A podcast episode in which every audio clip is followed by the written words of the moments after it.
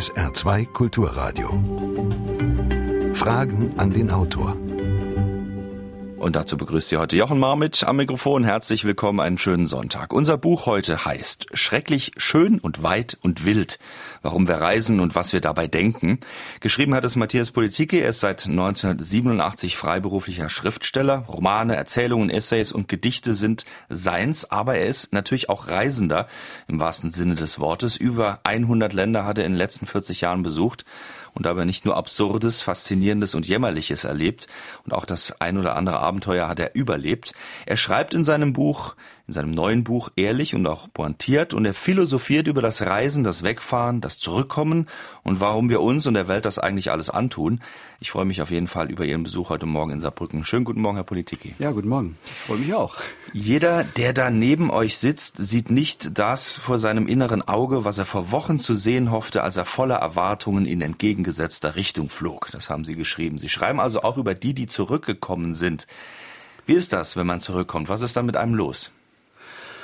Ah, da setzen sich so langsam die mh, hm, Eindrücke. Reisen ist ja was ziemlich Anstrengendes. Ich unterscheide hier zwischen Reisen und Urlaub. Ich mache auch gerne Urlaub, aber das ist was ganz anderes. Da will man sich erholen, Kräfte wieder sammeln, da will man auch eine gute Zeit haben, am besten mit Freunden oder mit äh, der Frau, dem Mann.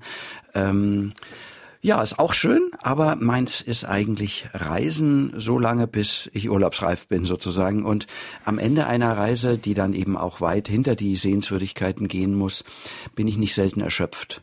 Und erst im Flugzeug komme ich dann dazu, dass es ist wie so ein so ein ewig wechselndes Kaleidoskop an Eindrücken, das sortiert sich dann. Das merkt man so richtig. Ich mache dann auch übrigens äh, bewusst auch mal Listen der Highlights, der Flops und auch immer das, was ich vergessen habe anzugucken oder was ich nächste Mal machen möchte, falls ich nochmal zurückkomme, weil es ist ja auch immer so eine Trauer, Abschied zu nehmen von einem Reiseland, dass man sich einfach vornimmt, okay, wenn ich das nächste Mal komme, dann nehme ich das und das schaue ich noch an und das. Ich glaube, das passiert. So ein langsames wieder Sichten und ähm, mit Ergebnissen dann sozusagen ähm, ankommen. Jetzt haben Sie ja auch geschrieben, dass Sie eigentlich tausend gute Gründe haben, nie wieder aufzubrechen, nie wieder wegzufahren, weil mhm. es ist nicht alles Sonnenschein, wenn man unterwegs ist, wenn man auf Reisen ist. Ähm, warum fahren Sie trotzdem immer wieder weg? Ah, ich glaube, das ist, äh, ist natürlich äh, ganz an, anfänglich Neugier und Abenteuerlust, dann äh, zunehmend auch die Lust hinter die Kulissen eines Landes zu schauen, in den Alltag einzutauchen ähm, und ähm, eben auch die Fremde äh, in ihrer Normalität kennenzulernen. Das finde ich unheimlich bereichernd äh, fürs Denken, fürs Schreiben, aber auch überhaupt für jeden Menschen. Inzwischen finde ich Reisen äh, äh fast schon sowas wie eine politische Haltung in einer Welt, die zunehmend auseinanderdriftet, in der viele äh, ehemalige Urlaubsdestinationen zu Kriegsgebieten geworden sind, in äh, einer ja aufgeheizten Stimmung Stimmung äh, überall auf der Welt, äh, die, die Angst vor dem Fremden, aber auch die Überhöhung des Fremden, also diese Polarisierung kennt, äh, ist der Reisende eigentlich der große Realo unter den Ideologen von beiden Seiten. Und deswegen halte ich es für gut, wenn so viele wie möglich reisen und auch ihre Erkenntnisse, ihre Ergebnisse in das gesellschaftliche Gespräch einbringen. Also auf der einen Seite natürlich der positive Effekt des Kulturaustauschs, mhm. der Kommunikation, des Kennenlernens, äh, Vorurteile abbauen. Auf der anderen Seite natürlich jetzt schwierig zu sagen, äh, lasst uns alle nach äh, Libyen fahren es, man muss es nicht so extrem äh, treiben, aber es ist gut, ähm, äh, also ich kenne halt viele arabische Länder, Lü Libyen jetzt nicht, ähm, aber da, ähm, das ist, glaube ich, äh, einfach nur wichtig, dass ich den Kulturraum ein, ein paar Jahre lang bereist habe, um mir auch keine Illusionen zu machen, aber auch um keine Angst zu haben.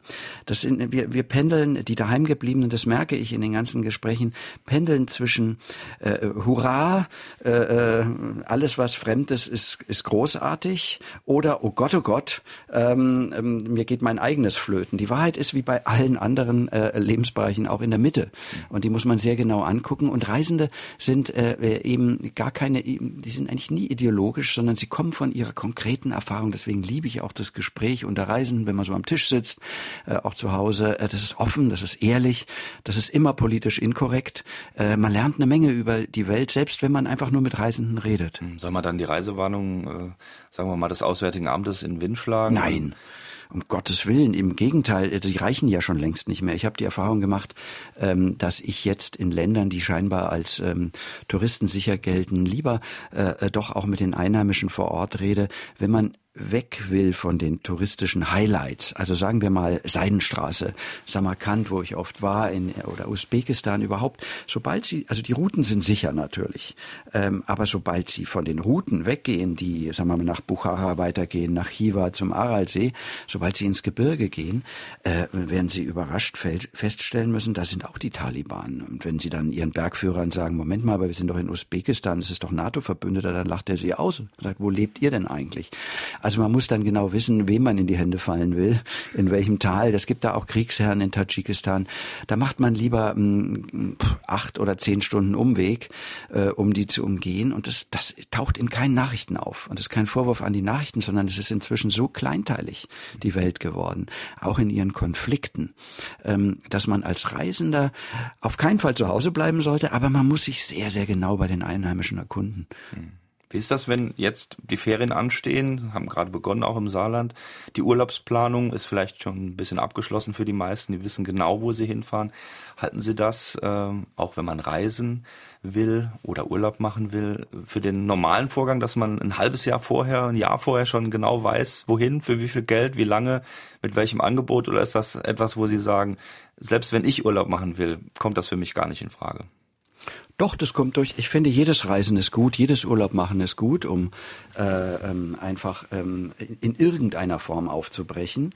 Da gibt's keine Wertung von mir. Ähm, und es gibt Jahre, in denen weiß ich schon, ja, ähm, sehr viel später werde ich genau dahin fahren und hoffentlich dieses und jenes dort unternehmen. Und in anderen bin ich relativ spontan, weil irgendein Freund sagt, du, ich ich fahre gerade dahin und, ähm, und so weiter. Übrigens ist es ja auch eine Sache ähm, der Lebensplanung insgesamt und auch des Geldes. Wir haben früher ähm, das ganze Jahr über gespart oder auch gejobbt ähm, während der Studienzeit, um uns die Flüge ähm, einfach zu erarbeiten. Und äh, dann allerdings wussten wir in den Ländern nur, äh, ja, wie so eine Art Fahrplan, wo wir unbedingt sein müssen, äh, und dazu stehe ich bis heute, also ein Tourplan braucht's, sich einfach treiben lassen. Bei dem riesigen Aufwand, den man betreibt, um da überhaupt erst hinzukommen, klingt nur gut. Äh, das kann man mal einen Tag lang machen, aber wenn man äh, nur dahin treibt, treibt man an den Haupt Hauptattraktionen oft vorbei und ähm, Tour und, und, und eben auch das, das Ausland, egal ob da Palmen stehen oder nicht, ist ja auch Alltag ab einem gewissen Punkt. Das darf man nicht unterschätzen, wenn man länger dort unterwegs ist. Da ist nicht äh, jeden Tag das Taj Mahal auf dem Programm, sondern das sind ganz öde Überlandbusstrecken. Da ist Suche nach Hotels, nach nach e-, Essen, ähm, auch nach entlegeneren Sehenswürdigkeiten. Da sind lange Wanderungen, Spaziergänge und dergleichen da tut Planung schon Not. Ähm, man kann ja immer, wenn spontan was Tolles passiert, alles dahin fahren lassen. Aber das sind die Glückstage beim Reisen, auf die darf man nicht von vornherein setzen. Wo ist der Erholungseffekt? Ich meine, wenn Sie ständig äh, angestrengt reisen, wo bleibt der Erholungseffekt? Und den ja. suchen ja die meisten unter Palmen. Bestenfalls. Äh, genau, wenn ich, wenn ich, das muss man eigentlich vor Antritt einer Reise äh, spüren. Brauche ich Erholung oder habe ich Kraft, um ins Abenteuer und ins Neuland zu gehen? Und äh, es gibt Jahre, in denen sage ich, nee, ich, ich brauche jetzt Urlaub. Ja, dann mache ich, weiß ich nicht, mit meiner Frau äh, eine Mietwagenreise durch Schottland. Äh, wunderschön übrigens. Das ist keine schlechtere. Ja, das, das ist mir wichtig zu sagen. Ich bin jetzt nicht einer von diesen Travelern, die sich ständig irgendwie Wüstensand aus den Rosenaufschlägen äh, schütteln müssen, sondern es, es, ich habe wunderbare Erinnerungen an diesen Schottlandurlaub. Aber wenn ich voller Energie bin, ja, weil das mein, mein das ganze Jahr ähm, ähm hat ähm, praktisch mich eigentlich eher dahin gebracht, ich brauche noch was ja, dann will ich beißen und dann äh, suche ich mir ein schwieriges Land aus. Äh, da bin ich dann meistens aber auch allein. Also da habe ich wenig Begleiter. Also da ändert sich dann auch die Form des Reisens. Über die sprechen wir noch ausführlich. Fragen an den Autor hier auf SA2 Kulturradio. Matthias Politike ist zu Gast mit schrecklich schön und weit und wild, warum wir reisen, was wir dabei denken. Wenn Sie gerade eine Frage in Ihrem Kopf auftauchen sehen, Stellen Sie sie uns. 0681 65 100 ist die Nummer hier in Saarbrücken. Auch über WhatsApp eine Sprachnachricht ist möglich oder per Mail an Fragen an den Autor mit Bindestrichen at sr.de. Die üblichen Wege kennen Sie unter SR2 oder über SR2 Facebook haben Sie natürlich auch alle Möglichkeiten und Informationen. Wir freuen uns, wenn Sie vielleicht auch das ein oder andere mal schildern, kurz und bündig, was Sie so erlebt haben, als Sie auf Reisen waren oder vielleicht schlicht und ergreifend im Urlaub. Jetzt ist es so, Sie haben in Ihrem Buch, Herr Politiki, nicht nur Ihre eigenen Erfahrungen, sondern auch immer so drei, vier, fünf weitere Artgenossen, die Sie immer mal wieder zitieren, mit einbauen. Ähm, wer sind denn diese Menschen? Was unterscheidet sie von Ihnen vor allen Dingen? Also ich bin ja kein Reiseschriftsteller, sondern ganz normaler Schriftsteller. Das heißt, mein ganzes Leben lang habe ich ähm, Romane, Erzählungen und so weiter geschrieben, fiktional, also Figuren, die agieren. Ich brauche irgendwie auch ähm, Figurenpersonal in meinen Büchern und auch als Einzelkind brauche ich wiederum Freunde. Ähm, das habe ich sehr früh gemerkt und auch beim Reisen ähm, mit Freunden kann man noch mal ganz andere, ähm, gerade Gebirgstouren zum Beispiel äh, angehen. Leute, auf die man sich verlassen kann, auch in Extremsituationen, das ist ein Geschenk. Und ähm, so habe ich einfach auch bei diesem Buch äh, entschlossen, dass ich neun meiner Reisegefährten mitnehme ins Buch. Sie wirken auf manchen Leser, weiß ich inzwischen, wie, ein, wie literarische Figuren, weil sie mit ihren eigenen Anekdoten, mit ihren eigenen Aussprüchen äh, vorkommen. Äh, in Wirklichkeit sind sie ganz reale Freunde von mir, die mich äh, teilweise begleitet haben, äh, teilweise auch nur mit ihren Reisen dann zu Hause sozusagen konterkariert haben. Und mir war es auch wichtig, ähm, äh, ja sozusagen, wenn man es jetzt mal ein bisschen hoch ähm, ansetzt, den philosophischen Kern des Reisens rauszukriegen, indem ich eben auch gucke, was denken andere über das Reisen, nicht nur übrigens meine neuen Reisegefährten, sondern auch dieser oder jener andere Schriftsteller, gibt es ja genug, die sich darüber geäußert haben. Was ist so die kleinste Schnittmenge? Was treibt uns an? Was, ähm, warum tun wir all das, was ja furchtbar anstrengend ist und, und oft auch mit vielen Pleiten und Niederlagen äh, verbunden, die dann im Rückblick vielleicht sogar das Allertollste sind. Und da ist es immer gut, wenn man Gesprächspartner hat und es nicht alleine ausbrüten muss. Und die bieten Ihnen sozusagen auch eine ständige Diskussion in diesem Reise äh, Bereich zu, zu, ja, zu sprechen, also so einen Partner auch zu haben, mit dem man kommunizieren kann, sich selbst nochmal vergewissern kann. Schaukelt sich das manchmal hoch, dass man sagt, oh, ich habe aber was viel Tolleres erlebt? Ja, sicher. Äh, äh, ja, gerade äh, wenn es um die Pleiten geht. Gar nicht so sehr, dass man äh, irgendwie noch schönere Tempel oder sowas erlebt hat. Das ist ja, mein Gott, äh, hängt vom Land ab. Oder ist es übrigens auch schwer, dann ähm, ja in eine Rangfolge zu bringen. Aber es fängt bei der Buspanne an, bei der Reifenpanne in der Wüste, aber ist nach oben offen, also was es an Katastrophen alles gibt, das sind natürlich, ja, da ist äh, auch manch, manches, äh, wie nennt man das, analoge zum Jägerlatein, also Reisendenlatein dabei, kann ja kaum einer nachprüfen. Aber wenn die Geschichte gut ist, ja, dann war es ja trotzdem auch ein guter Abend, an dem man dann, äh, weiß ich nicht, bei einem Glas Wein äh, sich das erzählt hat. Ähm, Im Übrigen, eins ist mir noch wichtig, ich muss ja zwangsläufig viel alleine reisen. Ähm, aber ähm, das geht auch. Ähm, aber in dem Moment, wo ich wirklich an die schönen äh, Seiten eines Landes komme oder wenn ich überwältigt bin von einem schönen, sagen wir, Anblick in ein Tal oder ähm, auf einen Markt ähm, und so zur Ruhe komme, da, bin, da spüre ich diese Einsamkeit sehr beim Reisen und habe festgestellt, ich reise eben doch viel lieber gemeinsam, weil ich dann auch das Schöne teilen kann. Wenn man, wenn man das Schöne oder auch Luxus, wenn man unverhofft plötzlich in ein luxuriöses Hotel äh, gerät, alleine auf so einer Tour, wie soll ich das genießen? Also ich, der Mensch äh, wird, reist auch ganz anders, wenn er eben in der richtigen Gesellschaft unterwegs ist. Es hat zwei Kulturradio. Wir haben eine erste Hörerfrage. Unsere Nachbarn, die Franzosen, machen am liebsten Urlaub im eigenen Land. Wir Deutschen dagegen sind Reiseweltmeister. Wollen wir durch Reisen in ferne Länder vor uns selbst fliehen? Was meint der Autor? Danke. Fliehen, so weit würde ich vielleicht nicht gehen, aber ich glaube, in der Nachkriegszeit war es mit Sicherheit auch ein Nachholbedarf. Äh, ich habe es an meinen Eltern erlebt, äh, Reise, beziehungsweise es waren damals, glaube ich, auch Urlaube in, sagen wir mal, Italien oder an der Nordsee geht's ja schon los, wenn man in München groß wird. Übrigens auch in Frankreich dann sehr.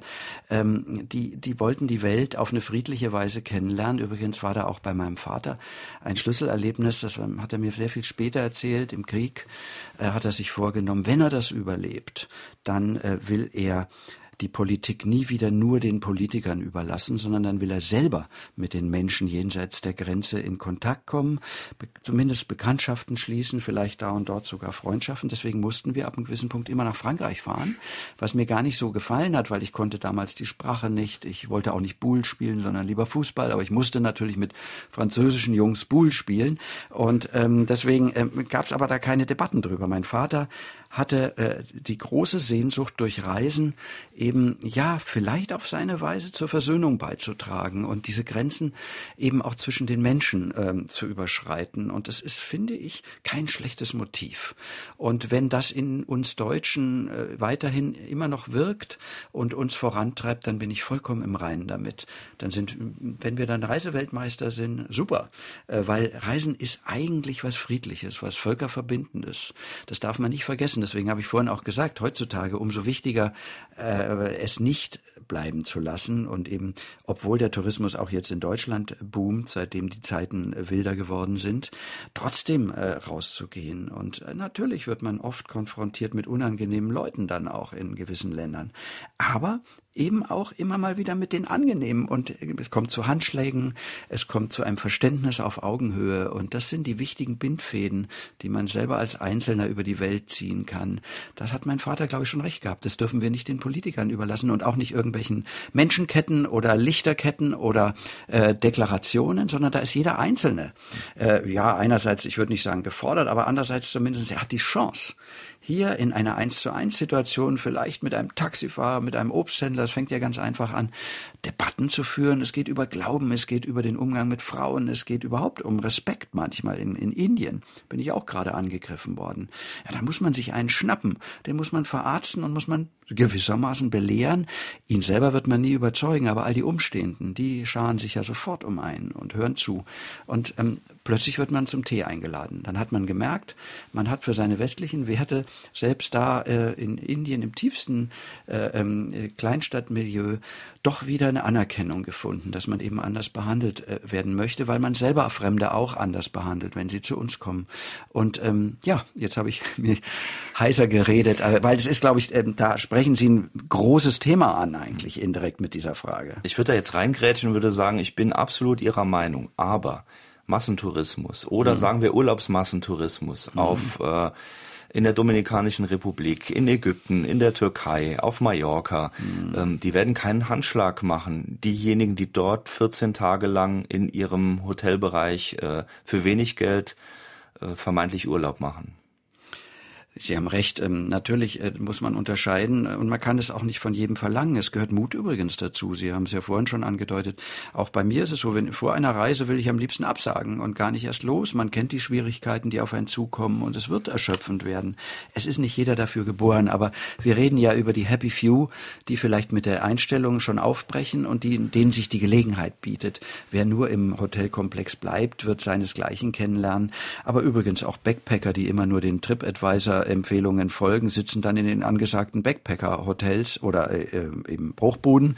Äh, das mache ich auch manchmal, aber da sind natürlich nur solche Leute dann wie ich und ähm, das ist auch kein Handschlag sozusagen mit den Einheimischen möglich wir reden jetzt tatsächlich über einen Sonderbereich. Äh, das sind Reisende, die ähm, ja auch Lust haben, ein bisschen tiefer einzutauchen äh, in Kulturen, die würden von vornherein wahrscheinlich nicht diese äh, pauschal ähm, Hotelburg äh, buchen, um dort zwei Wochen dann einfach zu bleiben. Jedes Jahr werden immer größere Kreuzfahrtschiffe in Dienst gestellt. Die Deutschen sind ein Volk von Kreuzfahrern geworden. Der Autor ist kein Fan von Kreuzfahrten. Wie erklärt er sich den Erfolg dieser Art des Reisens? Dankeschön. Ja, da hat jemand vielleicht in 180 Tagen um die Welt gelesen. Ich war in der Tat einmal ein halbes Jahr auf der MS Europa und habe einen Schelmenroman drüber geschrieben, weil anders als satirisch konnte ich mich der hm, Welt der Kreuzfahrt literarisch zumindest nicht nähern. Da haben Sie recht. Ähm, andererseits, andererseits, andererseits ähm, muss ich zugeben, dass es Aspekte der Kreuzfahrt gibt, die man auf keine andere Weise erleben kann, zum Beispiel das Meer. Man glaubt, man tuckert von einer Destination zur anderen. Das ist natürlich nur Scheibenschießen, beziehungsweise, also das sind Kulissen, die da ganz schnell vorbeigezogen werden und äh, dann geht's weiter. Aber man ist ja doch die ganze Reise über permanent auf dem Meer. Und wann erlebt man das Meer schon mal? Das möchte ich zum Beispiel ins Feld führen. Ich habe meinen Frieden gemacht äh, mit der Kreuzfahrt und ich glaube, es ist einfach die bequeme äh, äh, Form, die luxuriöse Form der, der Hotelburg, die eben auch noch eben zusätzlich die Abwechslung äh, der wechselnden äh, Hafendestinationen äh, bringt. Es ist sicherlich nicht geeignet, um die Länder die man anläuft, kennenzulernen. Aber wenn man beispielsweise auf der MS Europa ist, das war Deutschland äh, äh, in Nuze. Äh, fahren Sie mal ein halbes Jahr lang mit 300 Deutschen an Deck, äh, die Sie jeden Tag wiedersehen, in den Gesprächen verwickelt sind. Ja, es ist einfach eine Reise dann letztlich um die Welt, aber äh, man ist nicht viel weiter gekommen als ins Herz von Deutschland. Also passt auch so ein bisschen, was Sie geschrieben haben. Jede Reise ist zu Beginn ein Ausweg, in ihrem Verlauf ein Umweg und am Ende ein Rückweg zu uns selbst in diesem Fall dann eben zu den Deutschen in Anführungszeichen, mit denen Sie da die ganze Zeit unterwegs waren. Aber würden Sie eine Ostseekreuzfahrt machen beispielsweise, ist total in St. Petersburg, äh, Helsinki, Tallinn kann man dann auch mal erleben in Estland. Ähm, ist das, wo Sie sagen, das reizt mich, äh, weil ich will diese Punkte auch mal gesehen haben?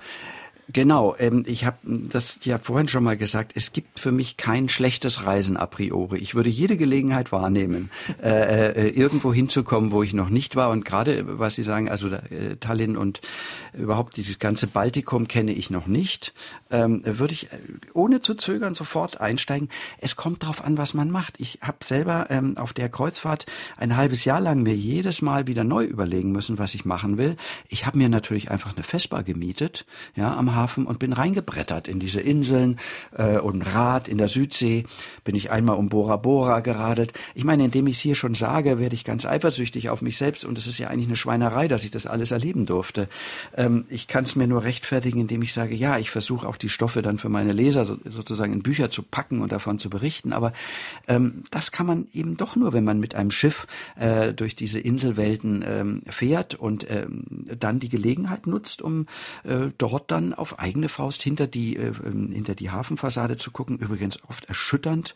Ähm, also wir runtergekommen, das ist äh, noch viel schlimmer in der Karibik.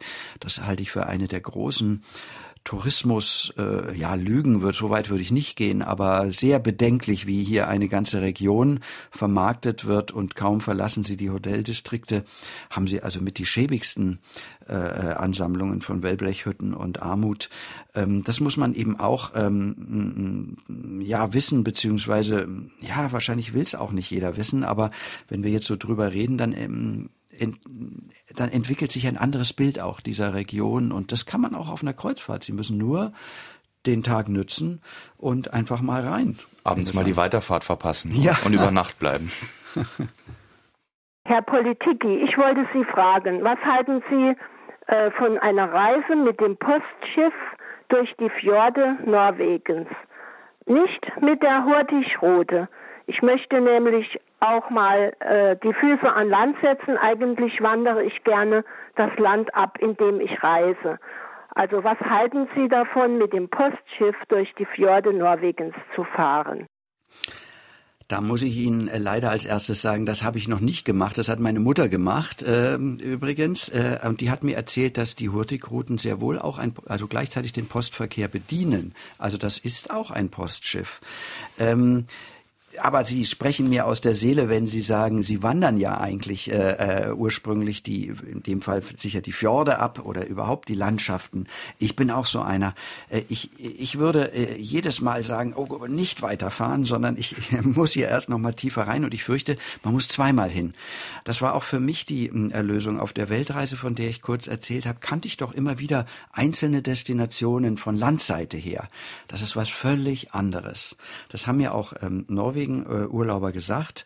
Die haben äh, diese Fjordtour gemacht und dann sind sie mit dem Mietwagen, mit dem Wohnmobil, sind sie dann eben doch nochmal vom Nordkap äh, runtergefahren. Es scheint eine ganz andere Reise zu sein. Also ich fürchte, sie müssen zweimal nach Norwegen und ich mache es ihnen nach. Jetzt ist es so, Sie sagen, Sie müssen erstmal von der Landseite her ähm, auf in dem Fall war es ja jetzt die Hurtigroutenreise durch Norwegen, schauen. Sie haben hier eine Landkarte, eine Stadtkarte, einen Stadtplan mitgebracht von Saarbrücken und Umgebung und haben mir schon erzählt, dass Sie, äh, obwohl Sie ja jetzt nur einen Tag, eine Nacht, anderthalb mhm. Tage hier sind, äh, schon gleich wieder losgelaufen sind. Mhm. Hat da Frankreich Sie gereizt, dass Sie nochmal schnell über die Grenze hüpfen können? Was ist so die Route oder was, was wählen Sie aus? Laufen Sie rein zufällig irgendeine Straße entlang oder was reizt Sie?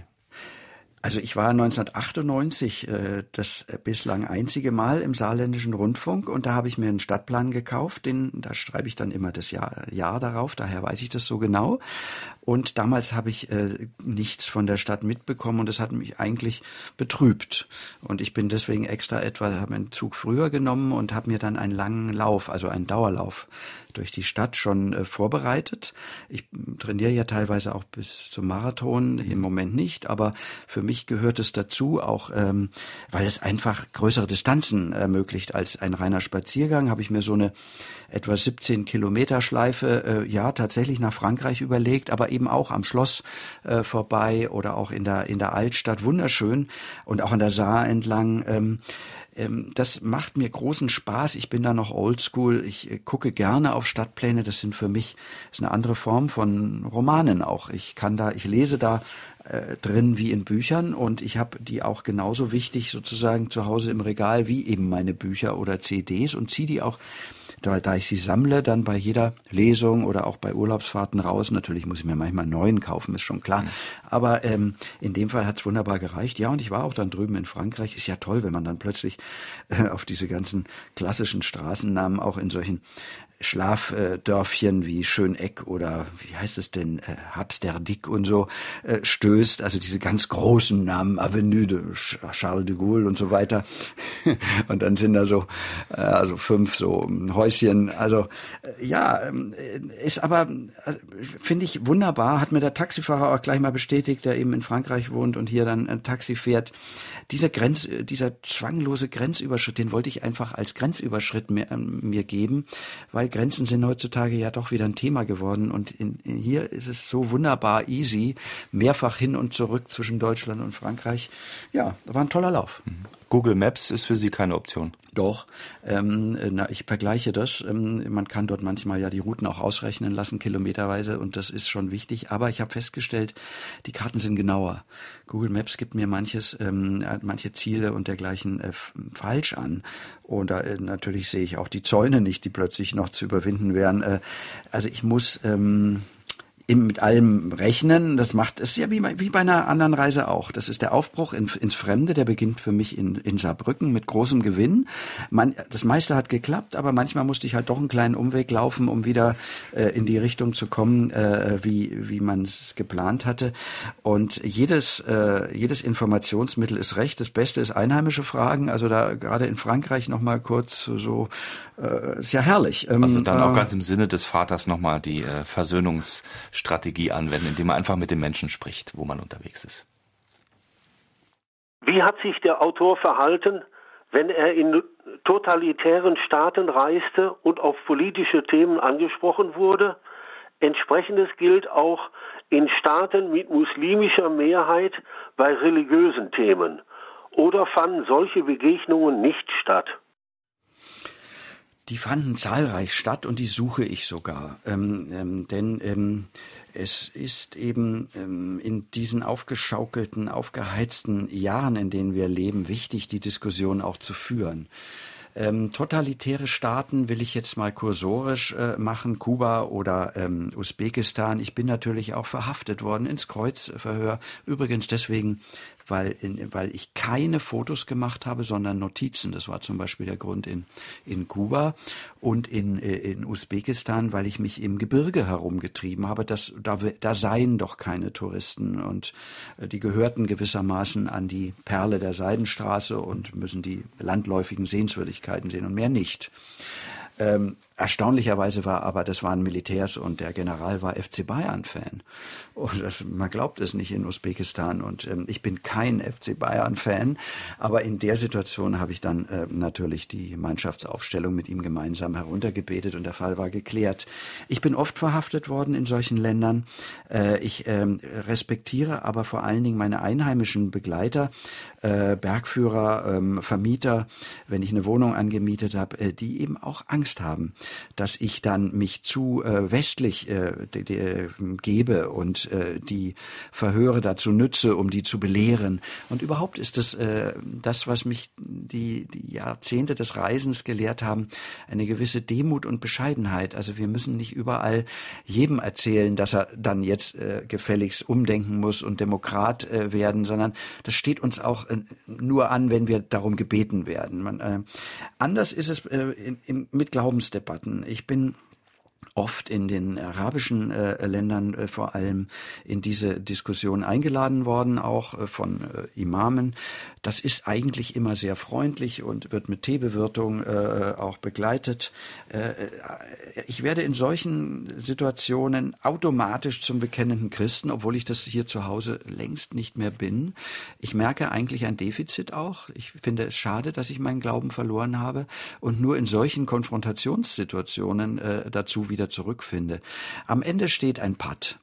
Wir können einander nicht überzeugen, vor allen Dingen, äh, weil der ähm, Imam natürlich jede Suche auf Deutsch auf seinem Handy sofort hat und auch die Exegese. Ich erinnere mich an eine Debatte, ähm, die ging im äh, Sinai sehr lange um äh, die Kernthese, Gott zeugt nicht. Und äh, ja, also, und das war ein geschulter, sogar übrigens berühmter Imam, der aus Kairo kam und auf, auf ja, Pilgertour durch den Sinai war. Es war nicht das Katharinenkloster, sondern es war eine ganz kleine Moschee. Und wir konnten uns natürlich nicht äh, überzeugen. Aber das Interessante war, deswegen erzähle ich das auch und ich erzähle es auch gerne, der hatte fünf Jünger dabei, die immer ab und zu mal Melonenstücke uns zugeschoben haben und sehr, sehr mh, zugehört haben. Und am Schluss dieser, dieser Pattsituation, als wir uns verabschiedeten, ist einer von den Fünfen auf mich zugegangen und hat gesagt, Gut, ähm, bis hierhin. Aber ich soll ihm doch trotzdem versprechen, einmal im Leben den Koran zu lesen. Und das habe ich ihm versprochen. Und zwar unter dem, äh, ja, sofort natürlich von mir äh, äh, entgegneten Wunsch, er soll mir wiederum versprechen, einmal im Leben die Bibel zu lesen. Und das hat er versprochen. Und dann haben wir uns die Hände gereicht. Das war's. Und daran muss ich oft zurückdenken, das ist ein guter Moment. Ähm, da hat es, finde ich, geklappt, dass man sich nicht unbedingt überzeugen muss, aber den Respekt voreinander und auch äh, nicht nur den Respekt, sondern den Wunsch, vom anderen noch etwas mehr kennenzulernen. Es geht nicht immer so gut, das gebe ich auch zu. Nicht nur diese Geschichte können Sie nachlesen in Matthias Politikis aktuellem neuen Buch, das wir heute hier bei SA2 Kulturradio haben. Schrecklich schön und weit und wild. Übrigens erschienen im Klett-Cotta Verlag, äh, die, nee, in Hoffmann und Kampe, so heißt der Verlag, um Gottes Willen. Aber das Buch auf jeden Fall ist gut, egal wer es rausgebracht hat. Nächster Hörer. Was würden Sie Alleinreisenden empfehlen, die auf eigene Faust Land und Leute kennenlernen möchten, damit sie auch wieder gesund nach Hause kommen? Naja, es fängt bei der Vorbereitung an, aber ich muss hier vorsichtig sein. Ich glaube, das ist von Land zu Land unterschiedlich, wie man da vorgehen muss. Also klar müssen Sie zum Impfarzt. Ich habe so einen Tropenarzt in Hamburg in der Nähe, der kennt mich schon. Äh, der checkt einfach ab, dass man auch Tollwut und dergleichen hat. Äh, und Sie müssen die Sicherheitsvorkehrungen des Auswärtigen Amtes auswendig lernen. Und was ich vorhin sagte, äh, mit den Einheimischen reden, das ist das A und O. Das habe ich gelernt. Sie müssen ankommen und äh, ja, es reicht doch schon in einem Hotel an der Rezeption mal die ersten Gespräche zu führen. Wie ist denn die Stimmung im Land? Äh, das Zweite, aber all das, was ich sage, sind eigentlich Allgemeinplätze. Ich wundere mich aber auch in Marrakesch, wie nackt inzwischen die Touristen dort herumgehen. Ich meine, wir sind in einem arabischen, äh, muslimischen Land. Das weiß doch jeder, dass man dort die Schultern eigentlich bedeckt hält und auch keine Hotpants trägt. Aber ähm, ich kann da nur den Kopf drüber schütteln. So provoziert man Ärger, äh, der sich vielleicht nicht sofort entlädt, aber in so einem Grundgrollen vielleicht auch äh, besteht. Ich finde, der Respekt vor anderen ähm, kulturellen Eigenheiten, aber auch Gesellschaftsformen muss schon darin bestehen, dass wir als, wir als Reisende haben die Pflicht, uns anzupassen und nicht das Land hat sich uns zu öffnen, weil wir so hip sind. Also so finde ich funktioniert es nicht, so, sondern ähm, wenn man das, also diese einfache Grundregel äh, äh, beachtet, dass man Gast ist in einem Land, dann wird man weit kommen. Sie haben mich als Frau gefragt, das dürfte noch mal etwas problematischer werden. Ich habe leider viele, viele, viele Frauen kennengelernt, die gesagt haben, ich fahre nie wieder in arabisches Land und nie wieder nach Indien. Ich will nicht dagegenhalten. Es stimmt, diese, alles, was erzählt wird, ist leider die Wahrheit. Äh, ich habe dann oft auch gehört, es sind doch nur Vorurteile. Es sind nein, es sind Nachurteile. Das muss der Reisende eben auch ähm, sagen. Die Fremde ist nicht überall freundlich zu jedem. Sie empfängt uns nicht überall mit offenen Armen. Man muss leider gerade als alleinreisende Frau in gewissen Ländern mit unangenehmen Erlebnissen äh, rechnen und darf das nicht verschweigen. Also also für Sie dann betrachtet, es fängt also schon an bei der Auswahl des richtigen Urlaubslandes. Wie weit sollte sich ein Reisender in das äh, anders bereiste Land anpassen? Ich meine damit Kultur, kulturell, auch vielleicht Kleidung, vielleicht Bräuche, auch Religion, also Umgang mit den Kirchen dort oder mit der Religion dort. Was ist da Ihre Empfehlung? Da sind wir wieder beim Thema, was wir gerade schon ausgeführt haben. Vielleicht können wir die, die Frage ja noch weiter drehen. Also nicht nur das Anpassen. Sie haben mal geschrieben, wer sich nicht wehrt, der reist verkehrt. Ja, es ist eben so eine Gratwanderung. Zum Anpassen habe ich, glaube ich, äh, schon einiges gesagt. Das versteht sich von selbst. Das müssen wir und äh, das würden wir von Reisenden in unserem Land auch erwarten. Ähm, aber die umgekehrte Seite ähm, scheint mir inzwischen ebenso wichtig. Wir müssen auch Haltung zeigen. Wir sind nämlich als Reisende, ob wir es wollen oder nicht, immer Sonderbotschafter unserer Kultur. Jeder fragt uns, where you come from, where you come from. Äh, und äh, man, in dem Moment, wo man sagt äh, Deutschland, dann äh, agiert man diese Sequenz, die man beobachtet wird, für die als Deutscher, nicht als Individuen. Und so raus entstehen deren ähm, Bilder unserer ähm, nationalen oder äh, auch europäischen Identität Identität. Das muss man sich ganz klar machen. Das heißt, wir sollen ähm, uns bescheiden und äh, äh an, passend verhalten, aber nicht duckmäuserisch und nicht verbiegen, sondern wir haben auch ein Rückgrat. Und äh, wenn wir auf eine Weise angegangen werden von irgendwelchen Abschleppern oder Jugendbanden, äh, die uns ähm, ja einfach ähm, in die Seite schlagen oder Frauen begrapschen und so weiter, da müssen wir einschreiten. Und ähm, das ist eigentlich äh, pures äh, weltweit gültiges äh, äh, Menschenrecht, die eigene Würde oder diese der Begleiterin zu verteidigen. Also Sie werden auch mal handgreiflich. Als ich werde handgreiflich, ja? ja. Das, was ich vorhin erwähnt habe in Indien, ich habe hab, diese Bande, die habe ich so lange gejagt, bis ich einen gekriegt habe und den nehme ich in den Schwitzkasten und drehe ihm das Ohr ab und belehre ihn. Und zwar nicht, weil ich glaube nie, dass ich den Täter überzeugen kann, aber die, die zuhören, das sind in solchen Ländern sehr viele. Die scharen sich blitzschnell um ein. Es wird dann auch erstmal brisant, aber übrigens meine Erfahrung, je lauter sie werden, umso freundlicher werden die äh, und hören zu. Äh, und das müssen wir auch. Wir müssen akzeptieren, dass wir mit so diesem diesem toleranten Anspruch, den wir ähm, zu Recht verkörpern, äh, oft uns nur durchsetzen, wenn wir intolerant werden. Also das ist ein Paradoxon die Toleranz durch Intoleranz verteidigen, durch lauter werden. Wenn, man sagen würde, du, das finde ich jetzt mal nicht so toll, wie du dich da gerade verhalten hast, so kommt man nicht weiter. Das habe ich auch auf Kuba gemerkt, wo ich ja doch insgesamt sieben Monate gelebt habe. Wenn man da die Ellbogen nicht ausfährt und auch mal, ja, natürlich wie ein Macho auftritt, dann wird man auch von Frauen nicht ernst genommen. Also Schmerzen sozusagen, Reisen muss ein bisschen wehtun, Schrammen und Wunden entstehen, bleibe ich aber lieber zu Hause, oder? Ja, ist das ernst gemeint? Äh, nein, ähm, denn die, gerade die Schrammen und die Wunden sind's, die unser Reisen wertvoll machen. Ähm, wir, wenn wir mit dem offenen Gemüt und ja eigentlich dem versöhnenden Aspekt äh, reisen, so dass wir auch in solchen Konfliktsituationen ja eigentlich das, die, die Konflikte nur äh, äh, annehmen, weil wir sie klären wollen. Ja, das ist ja nicht, wir wollen ja nicht randalieren, sondern wir wollen denen sagen, hey, wir sind auch Menschen. Wenn wir das halbwegs anständig hinkriegen, dann werden wir sehr beglückt zurückfahren und werden auch in der Heimat ein anderer sein. Wir werden hier in dieser Gesellschaft anders über uns nachdenken und auch anders unsere Stimme erheben können.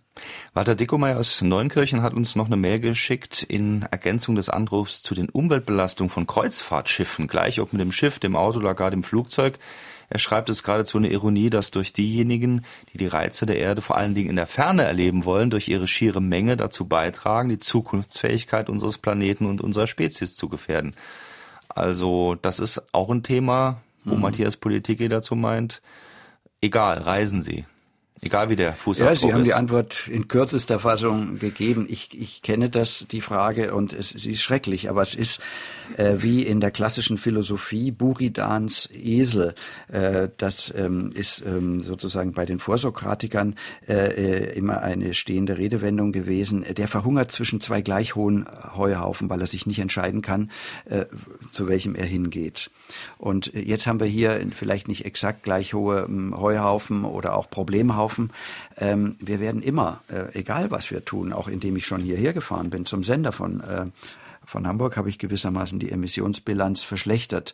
Ähm, dann können wir wirklich nur noch zu Hause bleiben. Und da finde ich, zieht dann wieder mein Standardargument von heute Vormittag. Ähm, da ist äh, die zwischenmenschliche Begegnung mir mehr wert, äh, weil sie ist letztlich das Einzige, was den Frieden äh, äh, retten kann, wenn so viel Menschen wie möglich andere Menschen kennenlernen. Das ähm, sind Schlüsselerlebnisse, die man nicht vergisst, weil man, äh, wenn man auch zurückreist aus diesen Ländern, diese Menschen im Kopf mitnimmt, weil sie Lebensbegleiter zum Teil werden und damit Kulturrepräsentanten, die äh, uns viel näher ähm, an diese Ferne binden, als wir es vorher, wo wir nur gehört haben, da gibt's das und jenes Bauwerk oder auch die und die Probleme, äh, oh Gott, oh Gott, äh, äh, erahnen konnten. Der einzelne Mensch oder fünf einzelne Menschen können ein ganzes Bild eines Landes ins Gegenteil verändern verändern, ins Gute in der Regel. Und ähm, deswegen würde ich sagen, ja, Sie haben recht, die Emissionsproblematik ist mir klar und trotzdem reise ich. Guten Morgen. Reisen ist Leben und Leben ist Reisen. Das beherzige ich seit langem, bin aber traurig, nicht zu Privilegierten zu gehören, die das Geld haben, vieles zu tun, was außerhalb des Pauschaltourismus liegt.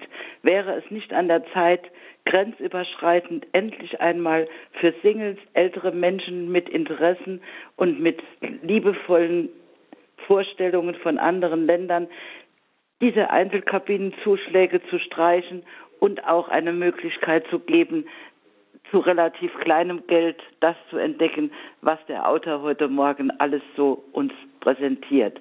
Dankeschön ja, Sie sprechen da was an, was mich auch beschäftigt. Ich bin auch dankbar, dass ich diese Reisen erleben durfte. Übrigens in meiner Jugend fast ohne Geld. Ich bin viel getrennt. Ich habe Mercedes nach äh, Ägypten überführt, da gab es noch 100 Mark dafür, da konnte man auch schon lange äh, davon äh, dann weiterreisen.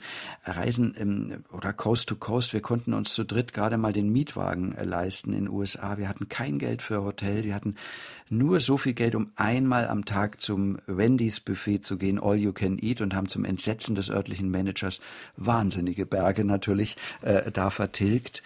Ähm, aber wir haben es gemacht, immerhin. Ja, und trotzdem, es bleibt eine, eine Ungerechtigkeit, unter der ich auch so schubweise leide. Ich beruhige mich damit, indem ich sage, ja, aber ich hole ja Stoffe dann für meine Leser, die ich am heimischen Schreibtisch nicht äh, holen könnte. Und übrigens auch ein Satzbau und auch Gedanken. Es hat sich mein ganzes Weltbild eigentlich durch die Reisen verändert, meine Art über Deutschland auch nachzudenken und eben Bücher zu schreiben. Das geht alles, das fließt ineinander über. Und so bin ich am Ende mit mir im Reinen, weil es auch Teil meines Berufes geworden ist, das Reisen. Aber ich will jetzt ihr, Ihre Frage ähm, damit jetzt nicht abtun, denn eigentlich habe ich auf Ihre Frage, auf den Kern Ihrer Frage keine Antwort. Es wäre wünschbar, all diesen Menschen das auch zu bieten. Die Frage ist, wie weit kann man damit gehen? Was kann man denen noch zumuten? Äh, die Einzelkabinenaufschläge allein können es nicht sein, sondern ähm, das ist ja auch nur äh, erstmal die Unterbringung. Reisen beginnt ja genau da, wo ich die Kabine verlasse.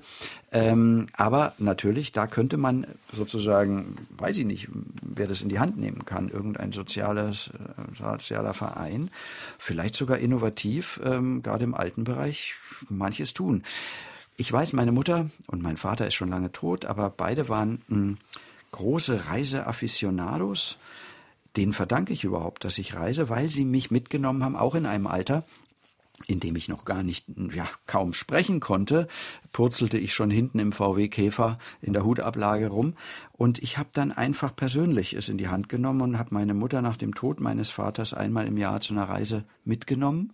Das äh, bis hin nach Samarkand weiß ich noch, da war sie schon über 90. Da musste ich einen Rollstuhl organisieren in der Stadt, damit ich sie gleich ähm, so ähm, abholen konnte.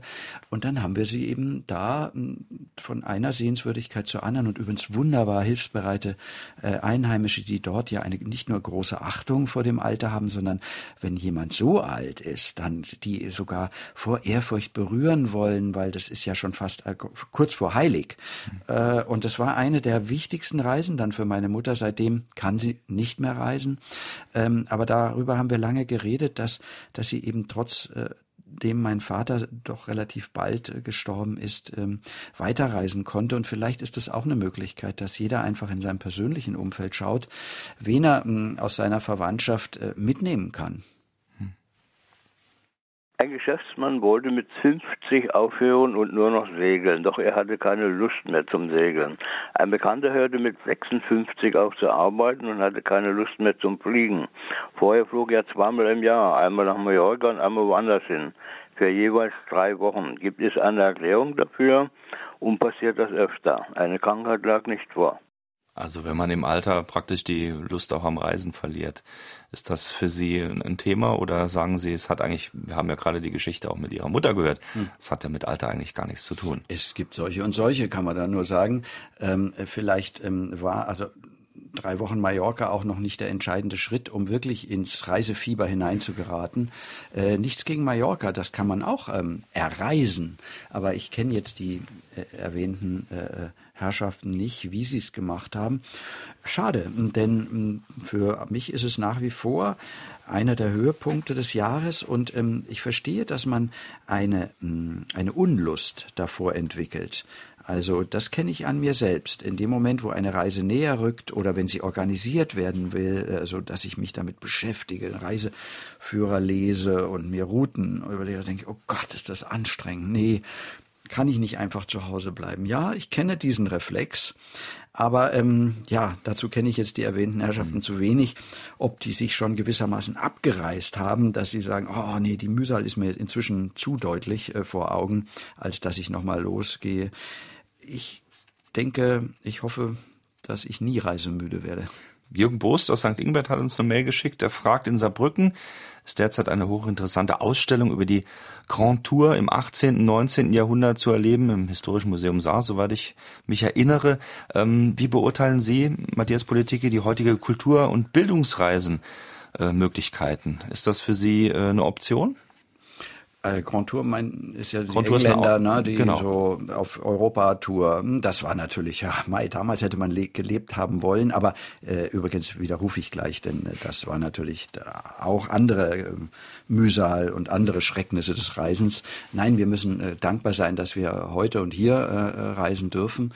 Äh, ist nicht jede Reise eine Bildungsreise, wenn man es äh, mit, dem, mit der richtigen Einstellung macht. Die Frage ist, äh, ist denn nur in Museen, Schlössern oder äh, Burgen äh, Bildung abzuholen oder gibt es auch sowas wie eine Herzensbildung? Eine Bildung äh, durch Teilnahme an einer fremden Kultur, also die Heranbildung äh, auch dann fremder Gedanken. Ich habe die These, wenn man lange genug äh, nur mit der rechten Hand den Reis gegessen hat, wie in Südindien, das fällt einem am Anfang furchtbar schwer. Also Reis essen noch dazu mit einer Soße drüber, das, das, das wird ein bisschen patschig und äh, fällt unser einem, also würde gerne eine Gabel haben.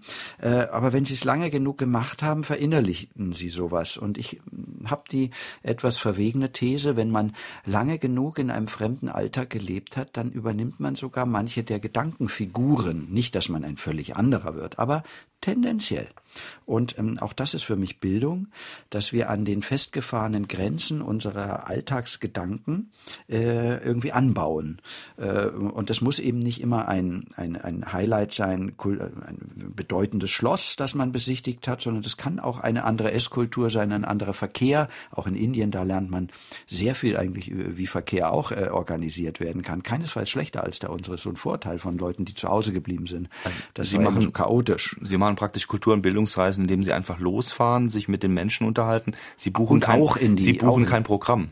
Aber ich habe natürlich all diese Sachen auch äh, als Stationen vorgesehen. Ich werde einen Teufel tun und nicht äh, in die Burgen oder Tempel oder Schlösser gehen. Natürlich schaue ich mir die an. Das finde ich ist auch eine gute Struktur äh, für eine Reise. Damit beginnt auch die Ortserkundung. ich gehe immer zuerst zu den Sehenswürdigkeiten. Die sind ja auch am besten ausgeschildert und jeder Einheimische weiß zumindest, wo die sind. Äh, danach wird allerdings Teil B genauso wichtig. Und dazu gehören beispielsweise die Müllhalden. Und die Slums.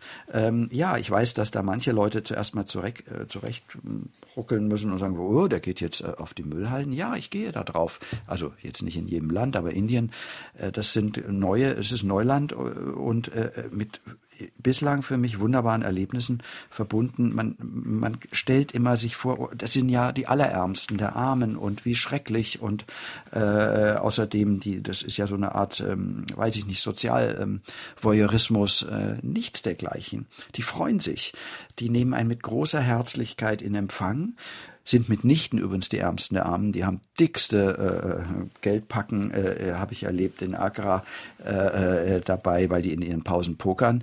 Ähm, und die sind alle sogar so sehr gut organisiert. Die wirklich Armen äh, in solchen Ländern sind nämlich da, wo wir als Touristen zunächst mal sind. Die werden in die Eingänge der Tempel gekarrt. Die liegen auf den Bürgersteigen äh, vor dem vor dem indischen Museum. Die sind unter diesen berühmten äh, Zeltplanen äh, so mitten im Verkehr gewissermaßen Armen, das sind die wirklich Armen. In den Slums gibt's ähm, Herrenschneider und Barbiere und ähm, alles, Juweliere sogar.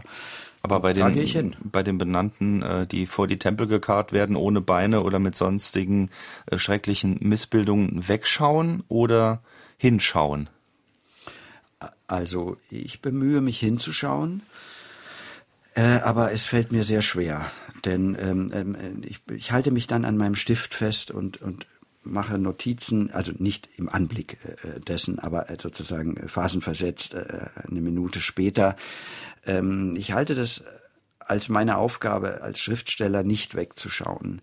Es gibt auch viele Vorläufer, Gottfried Benn und dergleichen, die gesagt haben, das Amt des Schriftstellers ist auch in solchen äh, Situationen ein kühles Herz zu bewahren, um davon zu künden. Ja, das heißt nicht, dass mir das Herz nicht trotzdem bis zum Halse schlägt. Was sollte der Urlauber machen, der kein Schriftsteller ist? Sollte er spenden oder sollte er weitergehen? Auf keinen Fall spenden. Das ist natürlich die, der, das, der Reflex, den es immer wieder zu bekämpfen gibt. Das ist ja eine Mafia, die dahinter steckt. Die Leute werden äh, leider bewusst verstümmelt schon als Kinder und werden dort dann hin und abkassiert auch. Und indem wir das unterstützen, äh, sagen wir natürlich, dieses Geschäftsmodell lohnt sich mehr als das alte Weiblein, was gewissermaßen auch äh, äh am Straßenrand sitzt und mit der Bettelschale äh, noch altmodisch äh, mit Münzen klappert. Äh, da gehen wir vergleichsweise leichter dran vorbei als einem so schlimm zurecht gestutzten menschlichen Wesen, dass einem die Tränen in die Augen schießen. Und trotzdem fürchte ich, muss man es tun. Ich sage im selben Atemzug aber auch, ich krieg's auch nicht immer hin weil es mir einfach das Herz zerbricht. Matthias Politiki, schrecklich schön und weit und wild, warum wir reisen und was wir dabei denken. Hoffmann und Kampe ist der Verlag, wo dieses wundervolle Buch erschienen ist. Viele, viele Anruferinnen und Anrufer, vielen, vielen Dank für Ihr Interesse an dieser Sendung. Ein Buch gewonnen haben Richard Becker aus St. Ingbert, Hanna Lang aus Blieskastel und Monika Plitsch aus Riegelsberg. Viel Spaß damit. Allen anderen sei dieses Buch natürlich auch empfohlen. Überall im Buchhandel erhältlich. Und wir hören noch eine letzte Frage. Warum denn in die Ferne schweifen? Das Gute liegt so nah. Bekanntermaßen kennt man doch die Gegend, in der man wohnt oder lebt, nicht so gut. Und viele schauen sich dann Urlaubsprospekte an und reisen in die Ferne. Dabei hat, könnte man es ja viel einfacher haben, man bleibt da, wo man lebt und schaut sich das mal an, was man sich sonst nicht anschaut. Ob das nun irgendwo ein Park ist, ein Garten, eine Kirche oder sonst was. Sie haben recht. Ähm, das stelle ich selber auch immer wieder fest. Ähm, vom Laufen her übrigens erst, ähm, weil wir uns für unsere Trainingseinheiten oft 20 oder 30 Kilometer lange Strecken zurechtlegen und da fahren wir dann mit der S-Bahn an irgendeine Endstation rund um Hamburg und laufen zurück. Und was man da alles sieht, ist tatsächlich ein ganz anderes Hamburg als das, was man sozusagen von der Innenstadt her oder von dem eigenen Kiez, wie es im Norden heißt, kennt. Sie haben also völlig recht. Äh, das ist auch schon Reise Reisen für mich. Die Reise beginnt dort, wo das äh, ja im engsten Sinne heimatliche Territorium verlassen wird. Und es sind bei mir ehrlicherweise eigentlich nur vier mal vier Straßen oder sowas, wo meine Stammkneipe ist, mein Bäcker äh, äh und meine U-Bahn-Station. Da kenne ich mich aus blind. Aber wenn ich woanders in Hamburg dann rauskomme, äh, da ist schon die Fremde. Und deswegen, ja, auch das ist Reisen. Sie haben in Ihrem Buch geschrieben, dass das Buch eigentlich mein Abschied vom Reisen heißen sollte. Haben Sie nicht geschafft. Nein, ich war ein paar Jahre lang jetzt äh, zu sehr beschäftigt, schockiert zu sein über die Weltläufe. Sie laufen. Ich bin erzogen worden äh, mit einer kosmopolitischen Weltordnung. Äh, ja, sie ist aber globalistisch geworden. Das ist was ganz anderes. Ja, eine Vereinheitlichung aus amerikanischem Zuschnitt. Äh, ich finde das nicht so erstrebenswert, dass es überall, wo ich hinkomme, dieselben Marken und ähm, umgekehrt auch schon jede, äh, jedes Essen äh, bei uns gibt. Es war schon spannend beim Reisen reisen, also in der Fremde, auch wirklich in der Fremde zu sein. Und man muss heutzutage einfach von den Knotenpunkten des Tourismus erst aufbrechen, um, um dahinter zu kommen. Insofern habe ich meinen Frieden gemacht. Die Welt ist noch längst nicht so durchglobalisiert, Gott sei Dank, wie sie erscheint, wenn man die äh, wenn, äh, Angebote erstmal nur wahrnimmt, sondern man muss halt persönlich aufbrechen. Es ist ein bisschen mühsamer, da rauszukommen aus diesen Strömen. Und ähm, ja, was ich auch immer wieder gesagt habe, die Weltläufe selbst äh, sind härter geworden. Äh, und es ist so, dass wir nicht überall mehr so freundlich empfangen werden. Auch das hat mich äh, stutzig gemacht. Ähm, vieles wäre hier noch zu sagen, aber ich fürchte, wir haben die Zeit nicht. Auch die. Sie kommen aber nicht. Sie kommen aber nicht raus. und Sie haben keine andere Wahl. Sie müssen sagen Top Flop und Top Top. Also das schönste Reiseziel und das, wo Sie nie wieder hinfahren. Ich fahre nie wieder nach Jamaika. Ähm, die sind mir einfach, also da bin ich auch nur knapp dem einen oder anderen ausgeraubt werden im Gang und auch äh, der Hochmut, dass äh, wir Babylon sind, wir die ganze westliche Kultur und okay. nur sie haben sie, also das brauche ich nicht nochmal die Debatten und top, boah, da sind sie. Also ich bin äh, merkwürdig angefixt von Indien. Ich war jetzt fünfmal dort und jedes Mal ist mir das Land rätselhafter geworden. Das ist eigentlich nicht schlecht, finde ich, dass man nicht sich besser auskennt, sondern schlechter von Reise zu Reise. Hier scheint noch viel Luft nach oben zu sein. Matthias Politiki zu Gast heute bei Fragen an den Auto mit schrecklich schön und weit und wild. Hoffmann und Kampe, 351 Seiten, 22 Euro. Vielen Dank, dass Sie da waren fürs Fragen beantworten. Und diese Sendung gibt's natürlich auch im Internet im Laufe des Tages als Podcast-Version Fragen an den Autor zu finden unter sr2.de. Am liebsten würden wir jetzt weitersprechen, aber das Programm läuft natürlich auch weiter hier auf SR2 Kulturradio. Einen kleinen Ausblick habe ich noch auf die nächste Woche. Da geht's um Fragen Sie weder Arzt noch Apotheker, warum Abwarten oft die beste Medizin ist.